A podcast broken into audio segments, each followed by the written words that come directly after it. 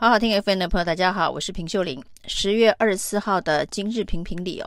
来谈谈最近的台海大事啊。中共的二十大结束之后呢，新的领导班子成型哦，完完全全的习家军哦。那在习近平掌握了所有的权力，而且呢，看起来哦，这一个未来包括两岸政策，包括台湾问题，都是他一人意志贯彻之下。很多人都判断了，那台海未来，呃，发生战争的可能性大大的提高。这也跟最近美国不断的告诉大家，这个台海的这一个战争极有可能会在很短时间之内，呃，发生的这一个说法是蛮符合的。也许美国的情报单位早就掌握了这个习家班二十大之后会全面的。集中全力于习近平一人之手的相关的情报，当然呢，这一个重大的外在环境所投入新的变数，会不会对接下来十一月二十六号台湾的地方选举发生影响？呃，这个目前还很难判断哦，因为。十一月二十六号的这场选举，主要是地方层级的选举。两岸关系通常比较容易牵动的是中央层级的选举，就是总统层次的这个选举。所以，如果有重大影响的话，也可能发生在二零二四。但是，因为这一个改变，呃，来的呃有点令人错愕的这个震而震惊哦，包括胡锦涛在公开媒体直播的状。态之下被直接架离的这个画面，那因为这一个冲突性以及这一个重要性，会不会也冲击到十一月二十六号的地方层级的选举哦？那未来的一个礼拜、两个礼拜，可能会是关键的时间点。那有人说，现在这场选举呢，已经冷到大家都觉得进入了垃圾时间哦，就是都在等着最后四十几天，啊、呃，怎么样子把这个选举的时间行程混过去而已哦。那选举的结果，呃，已大势已定，想要怎么投票、投不投票，或者是投给哪位候选人的选民，可能心中都已经有了定见。但是现在投入了这个重大的变数之后呢，会不会改变这场选举到目前为止选民心中的这个想法是相当值得观察的。但是，呃，这是地方层级的选举，呃，被影响的可能性恐怕不是那么高。接下来，当然也看民进党会不会，呃，有什么样子的一个机会，或是利用什么样子的一个切入点去操作，重新打出抗中保台这一张民进党万年不变的牌哦。但是地方选举的确是蛮困难的。不过从台北市来看呢，因为陈时中的竞选团队从开始的时候呢，总统规格的出场，一直到现在哦，各式各样荒腔走板的这个策略，不管是在文宣或是陈时中本人的发言上，那最新陈时中令人错愕的发言呢，包括了。发生了这个水患的时候呢，只要堤防外有人车，绝对不关水门的这个承诺，这当然是想要对比之前呢，柯文哲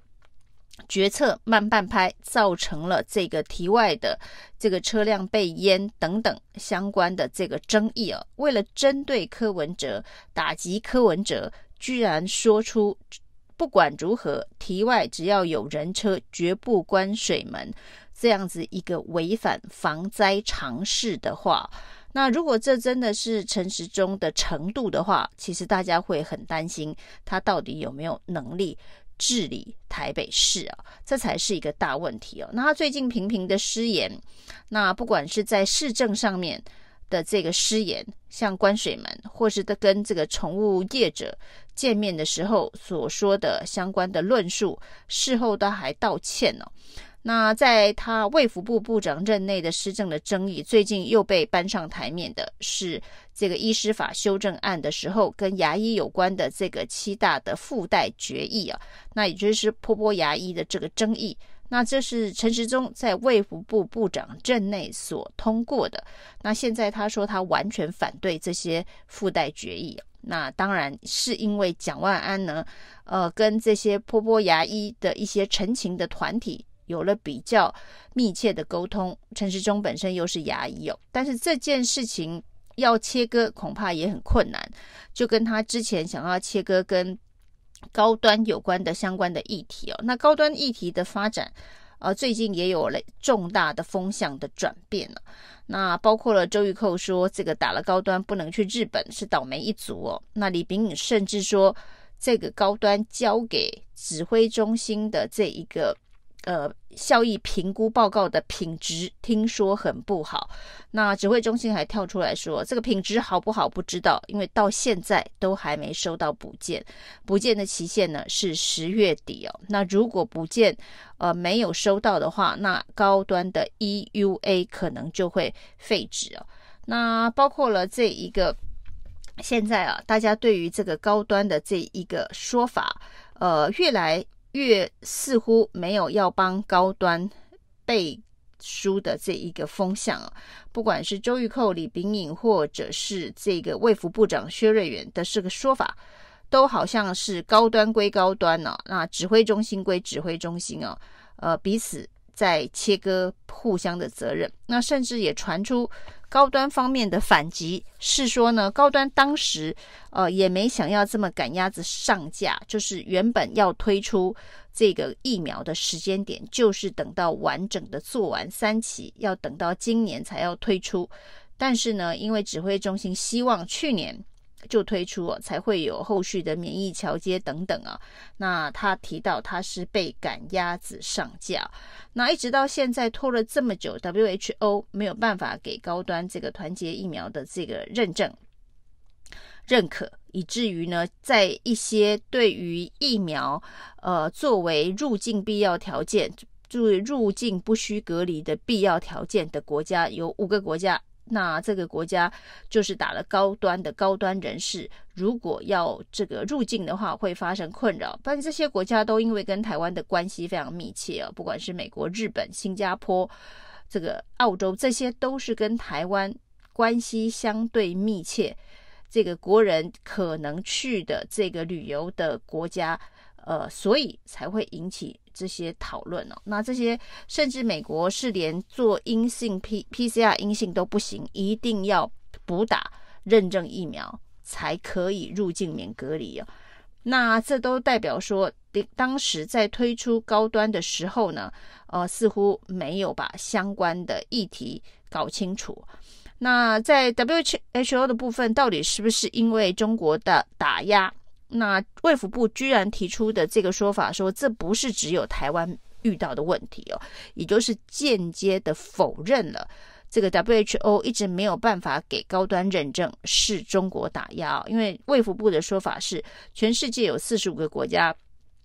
都提出了呃这一个 WHO 的团结疫苗的认证，那 WHO 只给了其中的十一个国家呃。审查的资格，那这十一个国家当中呢，呃，台湾也在其中之一啊，所以呢，台湾并不是特例哦，所以在这一个等待名单上面，还有很多其他国家也加入了团结疫苗的这一个实验计划，但是还没有得到 WHO 的认证。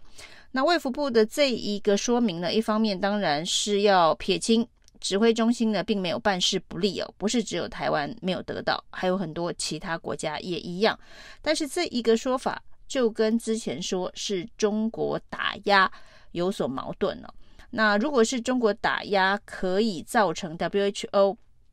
没不给台湾这个认证的话，那其他的十个国家，呃，中国难道也一起打压了吗？那这个部分呢，就是目前看起来呢，包括指挥中心，包括高端的说法，呃，中间是有已经开始出现矛盾了。那所以呢，这个高嘉瑜也批评这个有关于高端的相关的这一个呃争议，包括三千五百块的 PCR 费用，高端是不是应该要出面承受的相关议题啊？那这当然。到目前为止，看起来已经有一点点的内讧，所以这件事情的未来的发展，也有可能是大家所认为的这一个垃圾时间里头影响选情的变数之一哦。那在这最后的这四十几天，到底是不是垃圾时间呢？啊，传出呢，蔡英文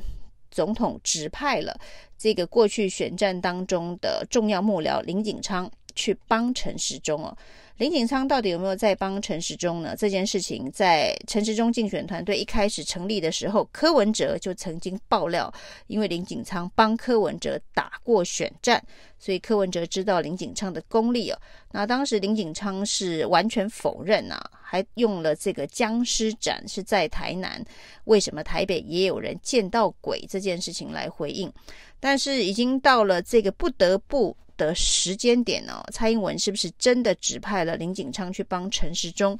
代表呢？这一个蔡英文还想在最后的垃圾时间能够帮陈时中打赢这场选战、哦？那接下来就不知道林景昌的反应，还有呢？陈时中整军再出发之后，会不会继续像现在这样荒腔走板呢？那另外一个。变数呢是这个韩国瑜复出浮选了，那周末呢是跟蒋万安有两次合体的机会哦，他果然还是金句王哦。这个金句王呢，其实讲到非常呃重要的这一一语道破台北市选举现在的状况啊。他说呢，陈时中哦，这个每天愁眉苦脸的选举哦，那越选越苦，这是没有票的，因为选民会觉得你是欠我多少钱呐、那这个蒋万安呢，他是阳光开朗灿烂的选举哦。那这个选举的方式呢，呃，会是台北市民想要的首都市长。他真的，呃，一语就道破，一语就点破台北市选情现在的关键氛围哦，就是陈时中愁眉苦脸啊。那蒋万安展现他年轻、阳光、开朗、灿烂的那一面呢、所以整个选举的风向看起来，呃，蒋万安的这个赢面，以及蒋万安的这一个呃站在顺风处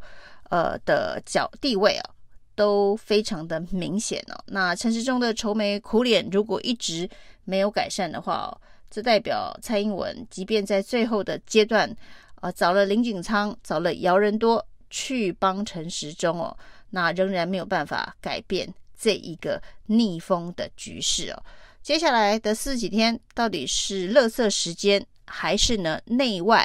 都有重大关键的因素发酵，有可能改变现在的选举的战局哦。那再过一个礼拜，应该就会更加的明朗。以上是今天的评评理，谢谢收听。